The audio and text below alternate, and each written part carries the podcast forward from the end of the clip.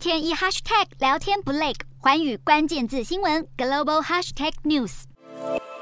乌克兰是小麦和其他谷物全球最大出口国之一，但在乌俄战争爆发后，出口遭到俄军阻碍，引发全球粮食危机。俄罗斯也遭到国际舆论挞伐。土耳其宣布十三号会接待俄罗斯与乌克兰两国的代表团以及联合国外交官，针对恢复黑海谷物输送进行四方会谈，但没有明确表示乌俄两国会由谁出席。联合国透露，正在讨论的内容包括引导乌国粮食运输船进出港口，俄罗斯同意在出口货物时停站，以及土耳其负责检查船只，避免俄罗斯走私武器等。同时间，乌克兰也在积极寻找其他出口。乌国海军新闻单位在脸书宣布，第一批共八艘外籍船舶已经抵达乌克兰港口，将透过多瑙河黑海航道比斯特雷。在运农产品出口，乌克兰海军也会出面确保航运安全。乌方指出，这个航道能够通行，都要多亏乌克兰士兵将蛇岛从俄军手中夺回来，才让乌国能够控制南部的地面和大部分空中情势。